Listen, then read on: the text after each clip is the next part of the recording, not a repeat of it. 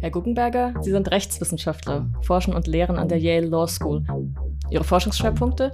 Zu nennen wären hier etwa Blockchain, Smart Contracts und Automatisierung von Recht. Das Problem mit diesen Smart Contracts ist, dass es noch keine wirklich funktionsfähigen Anwendungsfälle dafür gibt. Hat das was zu tun mit der Ideologie, dass man Recht überhaupt versucht durch Technik zu ersetzen? Also mir würden jetzt zumindest drei Grenzen einfallen, die Tabuzonen markieren. Sieht das äh, in den USA anders aus? Gibt es da andere Schmerzgrenzen äh, für das, was zumutbar ist? Könnte man sich da einen höheren Automatisierungsgrad vorstellen? Also wir müssen uns nur vorstellen, was würde passieren, wenn kein Strom da wäre. Ja, dann gäbe es auch keine automatisierte Vertragsdurchsetzung. Hier ist ein Problem, warum lösen wir das nicht mit Blockchain? Und das ist fast so ein bisschen zu einem Scherz dann geworden über die Jahre. Ich habe die allgemeinen Geschäftsbedingungen zur Kenntnis genommen. Hand aufs Herz. Wann haben Sie zuletzt nach der Installation einer neuen App oder bei der Registrierung auf einer Online-Plattform wirklich die AGB durchgelesen, bevor Sie einen solchen Satz mit einem Klick bestätigt haben? Und hätten Sie denselben Satz unter einem Ausdruck der AGB von Hand unterschreiben müssen, hätten Sie den Vertragstext dann nicht zumindest überflogen? Wir bemerken also, dass wir uns im Digitalen leichter und wohl oft auch leichtfertiger rechtlich binden. Eine Unterschrift zu leisten kann aufwendig sein. Unser Körper und das Papier müssen im selben Raum sein, was unter Umständen Zeit und Mühe kostet. Kein Wunder, dass das in einer immer stärker beschleunigten Welt an vielen Stellen eine Hürde darstellt, die abgebaut werden soll. Auch dabei soll Digitalisierung ihre Dienste leisten. Und der digitale, vielleicht sogar automatische Abschluss von Verträgen ist nur ein kleines, wenn auch gewichtiges Element, wenn wir nach den Folgen von Digitalisierung für unsere Vertragspraxis fragen. Hat das nicht Konsequenzen, die über den Aspekt der Geschwindigkeit hinausgehen? Darüber wollen wir heute im Digitalgespräch reden. Wir, das sind Petra Gehring, Professorin für Philosophie an der Technischen Universität Darmstadt. Und Marlene Görger, Physikerin und Technikphilosophin am Zentrum Verantwortungsbewusste Digitalisierung. Unser heutiger Gast und Experte zum Thema ist Nikolas Guggenberger, der uns per Videokonferenz aus Yale zugeschaltet ist. Herzlich willkommen beim CWD-Podcast, Herr Guggenberger. Wir freuen uns sehr, dass wir heute mit Ihnen sprechen können. Ganz herzlichen Dank für die Einladung. Ich freue mich ebenfalls. Herr Guggenberger, Sie sind Rechtswissenschaftler, forschen und lehren an der Yale Law School und sind dort auch geschäftsführender Direktor des Information Society Projects.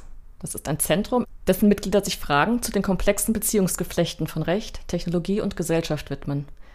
Bevor Sie an die Yale University wechselten, waren Sie Juniorprofessor am Institut für Informations-, Telekommunikations- und Medienrecht der Universität Münster. Ihre Forschungsschwerpunkte bewegten sich auch dort an der Schnittstelle von Recht und Technologie. Zu nennen wären hier etwa Blockchain, Smart Contracts und Automatisierung von Recht. Sie befassen sich mit diesen Themen also sowohl vor dem Hintergrund der Rechtsauffassung in Deutschland wie auch der der USA. Vielleicht nähern wir uns dem Thema aber erst einmal ganz grundsätzlich. Wenn Technologie benutzt wird, um das Abwickeln von Verträgen zu vereinfachen und wohl auch zu beschleunigen, worin besteht da das Neue? Was bedeutet das aus Ihrer wissenschaftlichen Perspektive? Ja, ich glaube, das kann man das sollte man ein bisschen auseinandernehmen, wenn man sich überlegt, wo genau das Neue besteht. Und da gibt es verschiedene Einfallstore, an denen Technologie eine Rolle spielen kann. Ein Vertrag kann man nicht anfassen, ein Vertrag kann man nicht spüren, ein Vertrag kann man auch nicht sehen, sondern ein Vertrag ist eine rechtliche Fiktion, die darauf aufbaut, dass sich zwei Individuen auf etwas verständigt haben, auf etwas geeinigt haben. Und das, was dann entsteht, was rechtlich entsteht, ist der Vertrag. Also wenn ich etwas bestelle, wenn ich Ware bestelle, dann schließe ich einen Vertrag über die Lieferung der Ware. Ich verpflichte mich zu bezahlen. Amazon oder wer auch immer der Händler ist, verpflichtet sich, diese Ware zu liefern. Diese Verpflichtungen, diese Pflichten, die dort entstehen, das ist der rechtlich abstrakte Vertrag. Zunächst kann Technologie eine Rolle spielen, wenn es um Entscheidungsprozesse, Entscheidungsmechanismen geht. Das ist dann hauptsächlich eine Frage von dem Einsatz von künstlicher Intelligenz, von modernen Algorithmen, die bestimmte Entscheidungsprozesse lenken, steuern oder schlicht umsetzen. Das andere Ende des äh, Lebenszykluses eines Vertrags, an dem Technologie eine Rolle spielen kann, das ist die Vertragsdurchsetzung. Also die Frage, was passiert, wenn ich einen Vertrag abgeschlossen habe, wie kann dieser Vertrag dann in die Realität umgesetzt werden. Und an beiden Stellen kann und wird bereits ähm, Technologie zum hohen Grad eingesetzt. Jetzt ist die Frage, was genau ändert eigentlich dieser Einsatz von Technologie? Und auch da kann man unterscheiden zwischen diesen beiden Phasen, also einer Entscheidungsphase, einer Vertragsschlussphase und einer Vertragsdurchsetzungsphase. In beiden Fällen kann man davon ausgehen, dass Technologie die Kosten einer einzelnen Entscheidung, einer einzelnen Vertragsdurchsetzung reduziert. Ergebnis ist schlicht, ich kann einfacher, schneller mehr Verträge abschließen. Und das ist genau das, was man im Internet äh, sieht und das, was Sie in der Anmoderation bereits erwähnt hatten. Das andere Element des Einsatzes von Technologie, wo man durchaus einen qualitativen Unterschied sehen kann, das ist die Frage, inwieweit der Vertragsschluss und auch wieder die Vertragsdurchsetzung, also beide Elemente, letztlich entweder ein automatisierter Ablauf sind, also ein letztlich mechanischer Ablauf, oder inwieweit, und das ist das traditionelle Verständnis von Vertragsschluss und Vertragsdurchsetzung, schlicht eine zwischenmenschliche Verhandlung. Das ähm, ist jetzt eine ganze Menge sozusagen so an Andockpunkten für, für Digitalisierung oder Automatisierung. Ich fange jetzt mal hinten an. Also die Durchsetzung des Vertrags, das könnte beispielsweise heißen, dass wenn man vereinbart hat, zu einer bestimmten Frist muss irgendwas geliefert sein und das ist nicht geliefert, dass dann automatisch irgendeine Strafgebühr abgebucht wird. Ist das die Art von Automatisierung? Im Endeffekt könnte es das bedeuten, aber das hängt jetzt stark davon ab, welche Ansprüche man stellt daran, um etwas technologische oder automatisierte Vertragsdurchsetzung zu nennen. Also ich kann vielleicht zwei Beispiele bauen, die diesen Unterschied äh, darstellen. Wenn ich etwas auf Amazon bestelle, viel dessen, was dann im Hintergrund passiert, ist vollautomatisch. Da sitzt niemand und prüft, ob ich zahlungswürdig bin. Da sitzt niemand und prüft, ob die Ware tatsächlich da ist, sondern das wird alles durch Sensoren und durch Algorithmen automatisiert abgewickelt. Das heißt, das ist eine Konzeption von Automatisierung. Macht die Abwicklung sehr billig, aber Amazon könnte zu jedem Zeitpunkt trotz dieser Automatisierung quasi die Vertragsabwicklung oder die Mechanismen ändern, könnte eingreifen und könnte steuern. Und das ist eine Art von Automatisierung, die ja, ich abgrenzen möchte von dem, was häufig im Kontext von Smart Contracts diskutiert wird, nämlich dass ich eine Automatisierung in Gang setze, die von keiner der Parteien mehr einseitig beeinflusst werden kann. Der Unterschied ist dann, dass in Abgrenzung zu Amazon eben keine der Vertragsparteien mehr Änderungen vornehmen kann, reinregieren kann das unterbrechen kann, sondern das ist dann schlicht ein Ablauf, der ähm, technisch, aber auch durch das System, das um die Technik herum gebaut ist, garantiert wird sozusagen. Das heißt, im Grunde ähm, einigt man sich, eine Maschine zu verwenden für alles, was nach der bloßen Einigung noch passiert. Und äh, dann läuft das sozusagen automatisch mhm. Und erzeugt vermutlich ja maximale Sicherheit, ne? Ist ja dann auch für beide Seiten null Spielraum. Das ist eine sehr gute Frage. Die muss man leider mit Ja und Nein beantworten. Also das beste analoge Äquivalent zu solchen vollautomatisierten Verträgen, und das geht zurück aus Beispiele, die in den 90er Jahren erdacht worden sind. Das ist der Warenautomat, also der Süßigkeitenautomat ähm, oder der Getränkeautomat. Und diese automatisierten digitalen Verträge sind erdacht worden als digitales Äquivalent eines Warenautomates. Also insoweit müssen Sie sich vorstellen. Sie stehen vor einem Getränkeautomat, werfen Geld ein und was dann passiert, jedenfalls wenn wir jetzt mal davon ausgehen, dass dieser Warenautomat nicht irgendwie ferngesteuert oder gehackt ist oder sonst was, das ist zu diesem Zeitpunkt dann nicht mehr beeinflussbar. Weder von dem, der das Geld eingeworfen hat, noch von dem, der den Automat aufgestellt hat. Sondern was dort abläuft, ist ein rein mechanischer Prozess. Der Automat äh, registriert Münze drin, Getränk raus und ich nehme das Getränk und alles ist abgewickelt. Und so muss man sich das ungefähr vorstellen. Und warum ich Nein oder auch Nein auf die Frage geantwortet habe, nach der maximalen Sicherheit, das äh, hängt damit zusammen, dass Sicherheit in dem Sinne sich dran messen lassen muss, was richtig ist. Und jetzt ist die Vertragsabwicklung, so wie sie ursprünglich mal angedacht worden ist, ja nicht unbedingt das, was rechtlich tatsächlich richtig ist.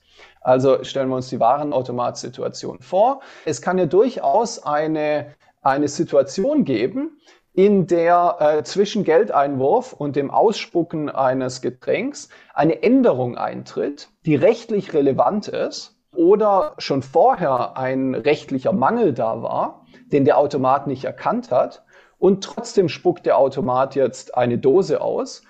Warum spuckt der Automat eine Dose aus? Nun, weil eben das Einzige, was der Automat prüft, ist, ist Geld eingeworfen worden und je nachdem, wie ähm, sophistiziert der Automat ist, vielleicht noch, ist das echtes Geld oder ist das Falschgeld, aber das war's. Das heißt, der Automat prüft viele Dinge im Kontext nicht. Vielleicht von Zigarettenautomaten mal abgesehen, aber der Automat prüft nicht, bin ich volljährig? Durfte ich das machen? Hatte ich die Befugnis, das zu kaufen? Hat der Automatenaufsteller ähm, vielleicht generell beschlossen, mit mir keine Verträge mehr zu schließen, weil ich schon fünf Automaten randaliert und zerstört habe in der Vergangenheit? Das heißt, der Automat kennt die ganzen Umstände, innerhalb derer der Vertrag abgewickelt wird, nicht. Und genauso kennt ein digitaler Vertrag, also ein digital abgewickelter Vertrag, diese Umstände nicht. Das heißt, was abgewickelt wird, ist ein rein mechanischer Prozess, der dann entkoppelt wird vom rechtlichen Vertrag und was rechtlich möglicherweise richtig ist. Und wenn jetzt das Ganze entkoppelt wird und sich möglicherweise auseinanderentwickelt oder noch nie zusammengepasst hat, dann habe ich eine Situation, in der zwar zu 100 Prozent garantiert ist, dass mechanisch das passiert, worauf der Automat oder der digitale Vertrag programmiert ist, aber diese Programmierung ist einfach nicht richtig. Also nicht rechtlich richtig. Das heißt, es muss gut gemacht sein, idealerweise rechtskonform sein, würden hm. Juristen jedenfalls sich erhoffen, wenn es keine kriminelle Form von Maschine sein soll. Es muss rechtlich, es muss gut gemacht sein. Aber, und, und das ist jetzt was, wo man in die Rigidität von Automaten und automatisierter Rechtsdurchsetzung reinkommt. Es kann sich auch was ändern. Nehmen wir mal Abstand vom Beispiel des Warenautomaten, weil da der Zeitraum relativ kurz ist, sondern stellen wir uns was vor, was über einen längeren Zeitraum funktioniert. Stellen wir uns irgendeine Prepaid-Vereinbarung vor. Also Sie können sagen wir mal, einen Strandkorb so lange nutzen, wie sie, wie sie Geld nachfüttern oder wie sie, wie sie ihre Leistung bringen. Über diese Nutzungsdauer können sich ja Änderungen ergeben, Vielleicht ähm, ist der Strandkorb inzwischen nicht mehr nutzbar, also nicht mehr in dem Zustand, in dem er ihren, ihnen versprochen worden ist. Und sie bezahlen trotzdem. Hier ist eine Änderung in der Realität eingetreten, aber in dem Abwicklungsmechanismus Strandkorböffnung gegen Geld einfach nicht abgebildet. Ja, das leuchtet sofort ein. Das heißt, wir haben alle Nachteile von Automatisierung. Es ist relativ starr. Es muss sehr gut überlegt sein, dass es möglichst gut passt zu den Situationen der Beteiligten. Das sind erstmal, naja, gewaltige Nachteile, vielleicht auch Risiken. Gut, es ist schneller und kostengünstiger, haben Sie gesagt. Das sind gewisse Vorteile. Ich könnte mir vorstellen, dass auch mh, hm, Vertrauen nötig ist. Also ohne zu wissen, wie das Ding programmiert ist, weiß man ja vielleicht auch nicht ganz genau, worauf man sich einlässt, wenn man das auslöst. Was wären denn Beispiele draußen in der Welt, wo diese Art von Vertragsabwicklung interessant ist. Mhm. Also ich würde so weit gehen, dass eine hundertprozentig mechanische Automatisierung ohne Möglichkeit der Anpassung in ganz seltenen Fällen angezeigt ist oder ähm, nur, sagen wir mal, überwiegend Vorteile bringt. Das hängt damit zusammen, dass man schlicht nicht alle zukünftigen Ereignisse auf alle Zeit voraussehen kann. Das ist relativ leicht nachzuvollziehen. Man kann das Ganze auch ökonomisch einpacken. Man kann auch sagen, es wäre viel, viel zu teuer zu versuchen, alle Dinge in der Zukunft vorauszusagen. Und deshalb regelt man normalerweise nicht alle Fälle in Verträgen, sondern man lässt bewusst ganz viele zukünftige Entwicklungen offen und man gestaltet einen Vertrag so, dass er interpretationsoffen bleibt. Das sieht man in jeder Art von Verträgen. Also weiß nicht, schauen Sie in Ihren Arbeitsvertrag, schauen Sie in Ihren Mietvertrag. Da sind überall Klauseln drin, die sind sehr allgemein gehalten. Also das ist ein bewusster Mechanismus, der in Verträgen normalerweise eingebaut ähm, ist, damit der Vertrag künftigen Änderungen standhalten kann und damit man nicht alles erforschen muss. Jetzt, wo ist das möglicherweise angezeigt, ähm, so ein, was viel rigideres zu konstruieren, wo man einen hohen Grad an Formalisierung hat und wo Abweichungen sehr unwahrscheinlich sind. Das ist teilweise im Finanzsektor der Fall. Also bestimmte Finanzderivate, ob das jetzt Swaps sind oder sonstiges, die sind sehr rigide definiert und die Vertragsparteien wollen typischerweise auch das Ganze nicht nachverhandeln, sondern das soll schlicht ausgeglichen werden. Aktie fällt um 10 Prozent, dadurch wird eine bestimmte Zahlung fällig. Ähm, das soll bewusst wenig Raum gelassen werden für Nachverhandlung. Was anderes sind Liefer- und Frachtpapiere, die auch sehr rigide sind, die sehr formalistisch sind ähm, also eine Beschreibung des Inhalts eines Containers, die Übernahme ähm, des Inhalts eines Containers, der Ursprung des Containers, das Ziel des Containers und die entsprechende Zahlungen. Das ist auch relativ rigide, insbesondere dann, wenn es schlicht um die Fracht geht und nicht um die Qualität oder den Inhalt als solches geht, also nur um die Überbringung der Fracht. Das sind zwei Beispiele, in denen ein sehr, sehr hoher Grad an Formalisierung einhergeht mit einem geringen Bedürfnis nachzuverhandeln. Wären das dann auch Anwendungsfälle für das, was oft Smart Contracts genannt wird? Das ist ja auch ein gerne angebrachtes Beispiel für Neuerungen, die durch Blockchain-Technologien kommen. Es wird Smart Contracts geben und die werden vieles erleichtern. Und Sie haben jetzt gerade gesagt, es gibt eigentlich nur so zwei Szenarien, in denen diese Art von Automatisierung eine Rolle spielt. Ist das richtig, das so in Verbindung zu bringen? Also ich würde ich würde nicht sagen, es gibt nur zwei Beispiele, sondern das sind zwei Beispiele, die mir konkret einfallen, wo ich äh, glaube, dass es besonders nahe liegt. Das wird in der Tat diskutiert in beiden dieser Gebiete, aber es gibt noch andere. Es gibt zum Beispiel Energielieferverträge, die sind auch relativ ähm, klar strukturiert, klar messbar. Es gibt kaum oder keinen Bedarf zur Nachverhandlung. Also es gibt durchaus noch andere ähm, Gebiete, in denen das möglicherweise relevant werden kann. Das Problem mit diesen Smart Contracts, ähm, insbesondere dann, äh, wenn sie auf Blockchain-Technologie beruhen, ist, dass es noch keine wirklich funktionsfähigen Anwendungsfälle dafür gibt. Also das wird seit, äh, ich würde mal sagen, seit ungefähr sechs, sieben Jahren intensiv diskutiert, geht auf Konzepte zurück in den frühen Mitte 1990er Jahren und sind Millionen an Investments geflossen in Startups, ähm, aber auch die Anstrengungen von Großunternehmen, entsprechendes zu entwickeln. Es sind Prototypen entwickelt worden, aber bislang muss man sagen, hat es keine oder kaum erfolgreiche großflächige Anwendungsfälle gegeben. Das ist ja ein interessanter Punkt. Heißt das, ähm, man hat sich so am grünen Tisch überlegt, das wäre eigentlich praktisch und könnte an vielen Stellen das Wirtschaftsleben erleichtern. Und dann stellt man fest, draußen in der wirklichen Welt wollen die Marktbeteiligten in der Regel doch diese Plastizität, dass es eben anpassbar bleibt, alles und dass man erstmal guckt, wie es wirklich aussieht und so. Das heißt, die Welt ist gewissermaßen gescheckter, als dass sich am grünen Tisch IT-Experten gedacht haben, vielleicht auch zusammen mit fachlich einschlägigen Rechtswissenschaftlern, die gedacht haben, da könnten wir jetzt einen Mehrwert gewinnen durch Automatisierung? Das ist mit Sicherheit so. Also das spielt mit Sicherheit eine große Rolle. Eine andere große Rolle spielen Trends und äh, Funding, also gerade Venture Capital Funding oder verschiedene Arten von Crowdfunding. Und dort spielt eine große Rolle, dass in Jahren 2015 bis 18 oder so und dann nochmal in einer zweiten Welle wahnsinnig viel investiert worden ist in Projekte, die vorgeschlagen haben, auf dieser technologischen Basis zu arbeiten. Man sieht vergleichbare Entwicklungen im, im Kontext von KI bzw. AI, wo auch ja, Versprechungen gemacht werden, basierend auf künstlicher Intelligenz, die ganz klar dahin zielen, dass man ja das Ganze möglichen finanziellen Unterstützern schmackhaft macht. Ähm, und so ist es hier auch gelaufen. Also es gab äh, ganz viele Leute, die irgendwo gemeint haben, ein Problem zu sehen und der Vorschlag den das Startup oder das ähm, Unternehmen oder wer auch immer das war, gebracht hat, war letztlich, hier ist ein Problem, warum lösen wir das nicht mit Blockchain? Und das ist fast so ein bisschen zu einem, zu einem Scherz dann geworden über, über die Jahre. Das ist das Zweite, was eine große Rolle spielt.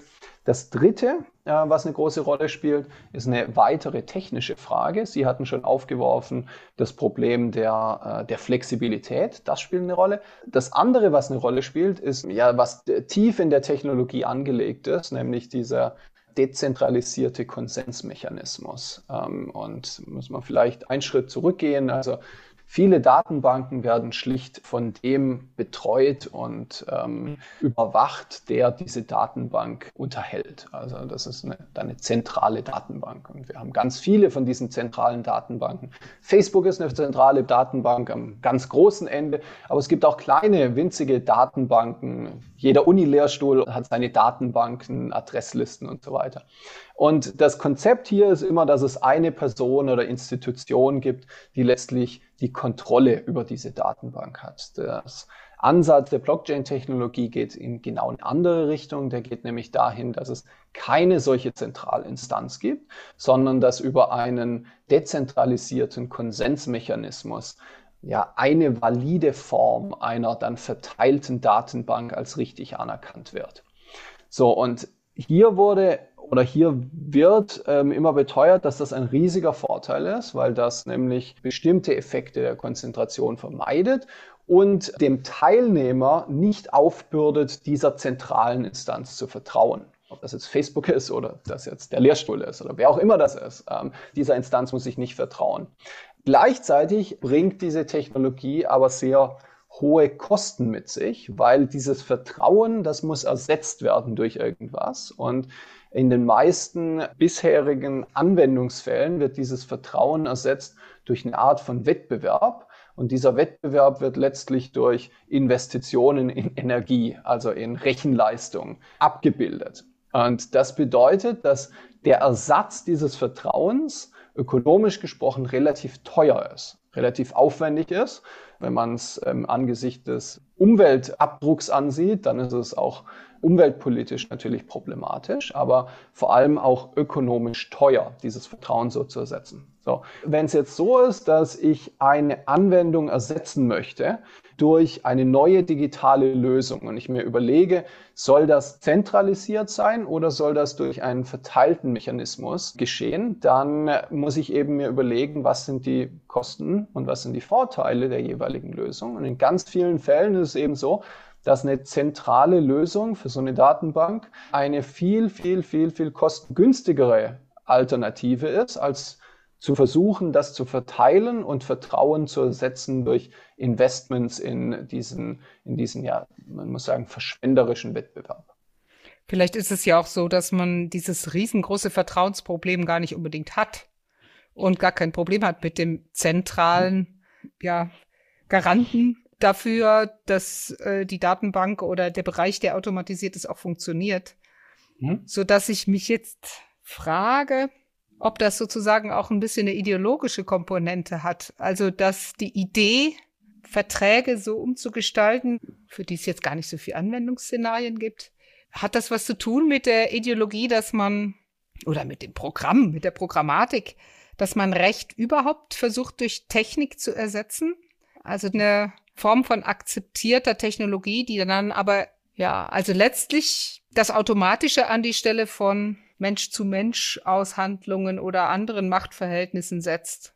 Mhm. Also ganz klar ja. Das ist ganz, ganz klar mit Ja zu beantworten.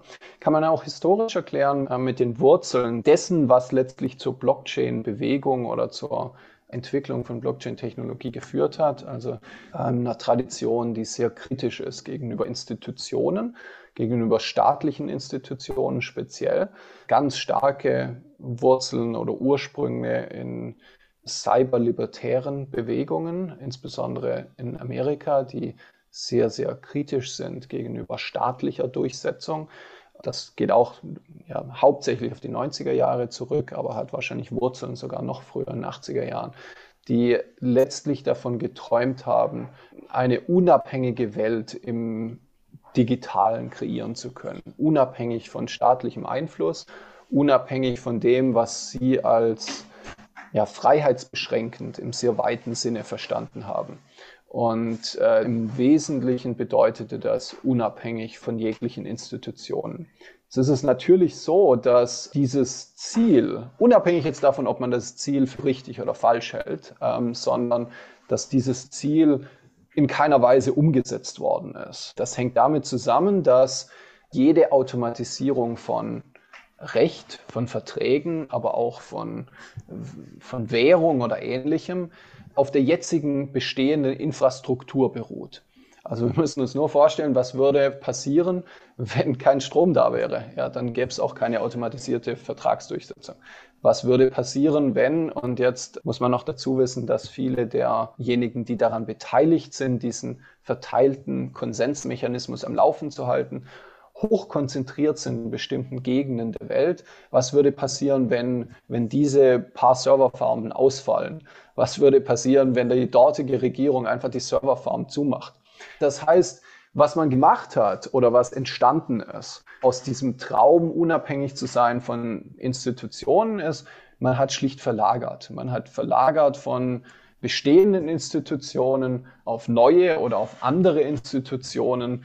Und ähm, um es ganz grob zu machen, diese neuen anderen Institutionen sind jedenfalls, jedenfalls nicht klar überlegen den alten, um das jetzt mal sehr euphemistisch auszudrücken. Und äh, wenn man da noch ein bisschen tiefer bohrt, dann sind viele dieser neuen Institutionen ja, sehr fragwürdig in ihrem, in ihrem Setup. Ich würde gerne noch mal einen zweiten Aspekt aufgreifen, den Sie vorhin ins Spiel gebracht hatten, und zwar auf der Seite der Entscheidungsprozesse hatten Sie von künstlicher Intelligenz gesprochen. Das ist jetzt vielleicht gar nicht so intuitiv klar, was das bedeutet, wenn künstliche Intelligenz der zum Einsatz kommt. Können Sie das vielleicht an ein paar Beispielen klar machen, wo, uns, wo das vielleicht auch Bürger betrifft, die jetzt selbst nicht KI einsetzen? Wo das wahrscheinlich am deutlichsten ähm, wird, das ist bei Entscheidungen über digitale Inhalte im Internet. Und dort wird es auch am plastischsten. Also die schlichte Frage, wie unser Facebook- oder Twitter-Feed zusammengesetzt wird. Also es gibt bestimmte Instanzen menschlicher Kontrolle und so weiter. Aber im Großen und Ganzen sind das Entscheidungen, die rein algorithmisch getroffen werden. Ähm, das, was ich auf Amazon sehe, wenn ich ähm, nach einem Produkt suche, das ist eine Entscheidung, die wird rein algorithmisch getroffen. Ähm, bei Google Shopping, was mir angezeigt wird, die Flüge, die mir angezeigt werden auf der Flugsuchmaschine, das sind Entscheidungen, die alle vertragsrelevant sind und die aber alle algorithmisch getroffen werden. Wenn wir jetzt einen Schritt weitergehen und uns überlegen, wie entstehen denn Preise, auf diesen Plattformen, also egal ob das jetzt bei Fluggesellschaften ist oder ob das jetzt auf Amazon ist, die Preisbildung, die funktioniert auch zum größten Teil algorithmisch. Also natürlich gibt es Händler, die tragen manuell den Preis ein, den sie wollen, aber zum größten Teil sind das Entscheidungen, die alle vertragsvorbereitend oder vertragsrelevant sind, die automatisiert getroffen werden. So, jetzt der konkrete Vertragsschluss das ist auch wieder was, was zu einem großen Teil automatisiert, algorithmisch passiert. Ähm, also wenn ich was bei Amazon bestelle, dann, dann sitzt da natürlich kein Jeff Bezos und überlegt sich, ob er mir was verkaufen möchte, sondern dann ist das, was auf Amazons Seite passiert, vollautomatisiert. Da werden bestimmte Prüfschritte äh, durchlaufen. Es muss meine Kreditkarte geprüft werden zum Beispiel, es muss meine Identität geprüft werden, es wird meine Adresse geprüft, ähm, ob da tatsächlich ein Paket hingeschickt werden kann. All das sind Entscheidungsprozesse, die vertragsrelevant sind, die aber alle algorithmisch basiert sind und alle vollautomatisiert ablaufen.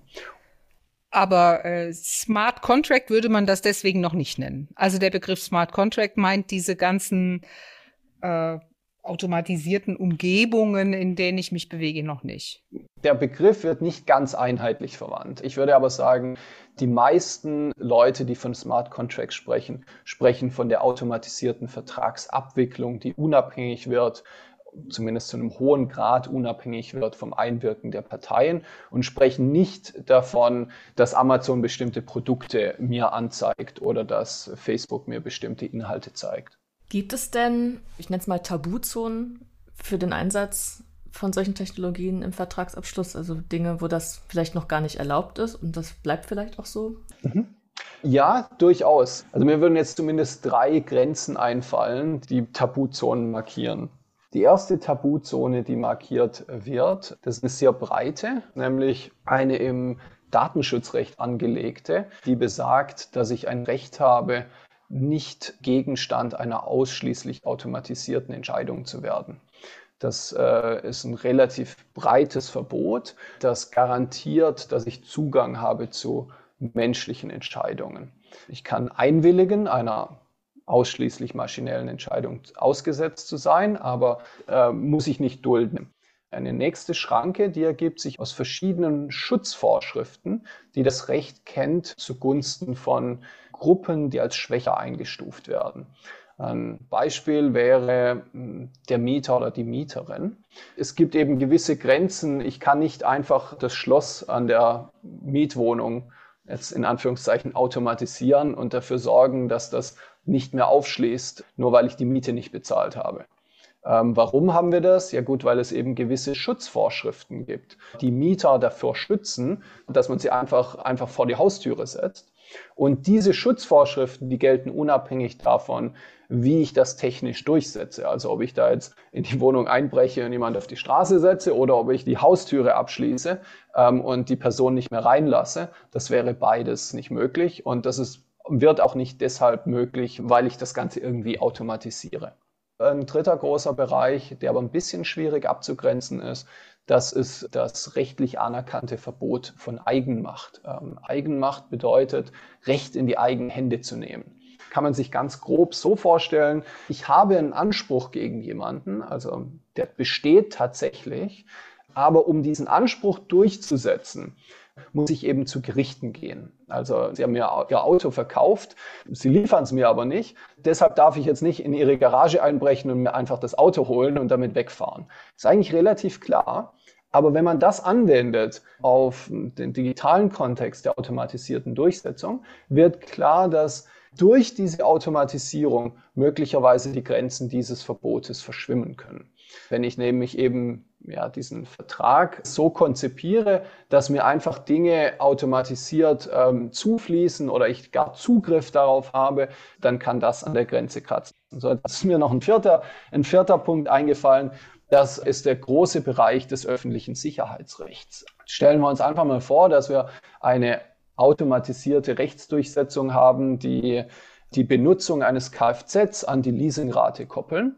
Also Sie können das Kfz nur so lange benutzen, ähm, wie Sie tatsächlich auch die Leasingrate bezahlen. Sobald Sie die Leasingrate nicht mehr bezahlen, rastet das Lenkrad ein und die Handbremse geht an. Und jetzt stellen Sie sich einfach vor, das passiert auf der Autobahn, weil das der Zeitpunkt ist, zu dem Ihre letzte Rate ausläuft. So, und das wäre jetzt ein ganz klassischer Fall, wo eben das öffentliche Sicherheitsrecht, in dem Fall das Straßenverkehrsrecht, äh, natürlich nicht tolerieren würde, dass wir Fahrzeuge auf die Straße lassen, die einfach äh, bei 130 km/h eine Vollbremsung hinlegen, weil die Leasingrate ausgelaufen ist. Das wäre ein, vierter, ein viertes Gebiet, wo man ganz klar sagen muss, dass der automatisierten Durchsetzung Grenzen gezogen wird. Das sind super einleuchtende Beispiele. Wenn wir jetzt dieses Gefühl haben, dann ist es natürlich vor allem das deutsche Rechtssystem, an das wir gewohnt sind. Deswegen mal die Neugierfrage, Sieht das äh, in den USA anders aus? Gibt es da andere Schmerzgrenzen äh, für das, was zumutbar ist? Könnte man sich da einen höheren Automatisierungsgrad vorstellen? Ähm, ja, man kann sich einen höheren Automatisierungsgrad vorstellen. Es gibt aber natürlich Überlappungen. Also auch hier wäre intolerabel, dass Autos eine Vollbremsung auf der Straße hinlegen, auch wenn, sagen wir mal, etwas vergleichbare Sachen angeblich schon vorgefallen sein sollen, ähm, dass Leute liegen geblieben sind auf offener Straße. Aber Grenzen des öffentlichen Sicherheitsrechts gibt es natürlich hier auch.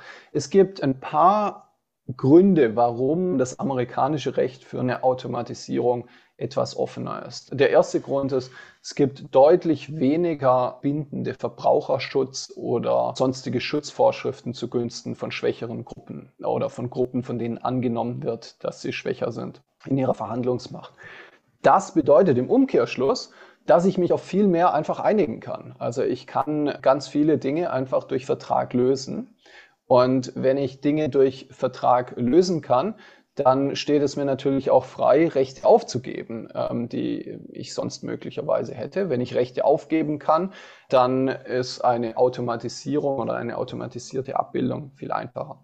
Nächster Grund, warum das amerikanische Recht etwas offener ist, ist, dass das amerikanische Verständnis von Verträgen ein formaleres ist als das deutsche. Wenn ein deutscher Vertrag interpretiert wird, jetzt gehen wir mal von einem schriftlichen Vertrag aus, dann wird er interpretiert vor dem Hintergrund dessen, was konkret im Text niedergelegt ist.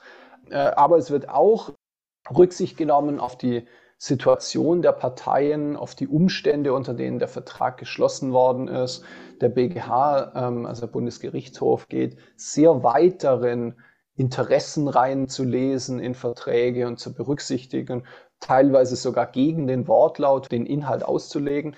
Das ist im amerikanischen Vertragsrecht deutlich anders. Da gibt es Möglichkeiten und äh, grundsätzlich sogar wird die Vertragsauslegung limitiert auf das, was tatsächlich niedergeschrieben ist.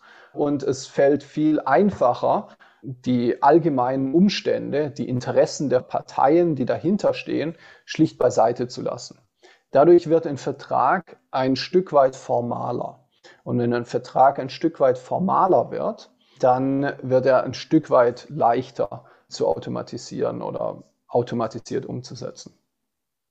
Wenn wir jetzt diese internationale Perspektive mal haben, dann sind wir ja so als Verbraucher und Menschen, die im Internet unterwegs sind, auch im Kontakt, sag ich mal, mit amerikanischen Firmen, wo Automatisierung eine große Rolle spielt. Was gilt denn dann im Konfliktfall?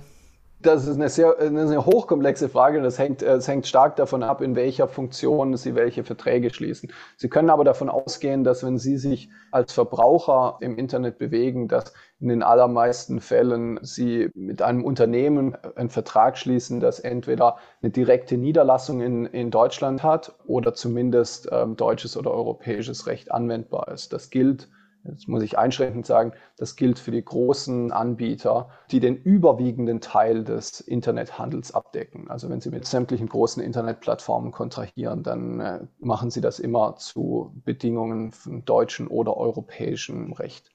Jetzt können Sie natürlich, wenn Sie ein bisschen tiefer forschen ähm, oder wenn Sie ein bisschen exotischere Anbieter wählen, auch direkt äh, mit Anbietern aus den USA oder aus sonstigen Ländern, äh, Ländern Verträge schließen. Dann ist das eine Frage der Funktion, in der sie das machen, ob sie ein Verbraucher sind oder ob sie ein Unternehmer sind. Dann ist das eine äh, Frage der staatlichen ähm, Zugehörigkeit des entsprechenden Unternehmens und der Leistung. Das lässt sich kaum oder gar nicht abstrakt beantworten. Aber da können Sie möglicherweise durchaus in Situationen geraten, in denen deutsches oder europäisches Recht nicht anwendbar ist. Und dann ist eben das Recht des jeweiligen anderen Staates relevant.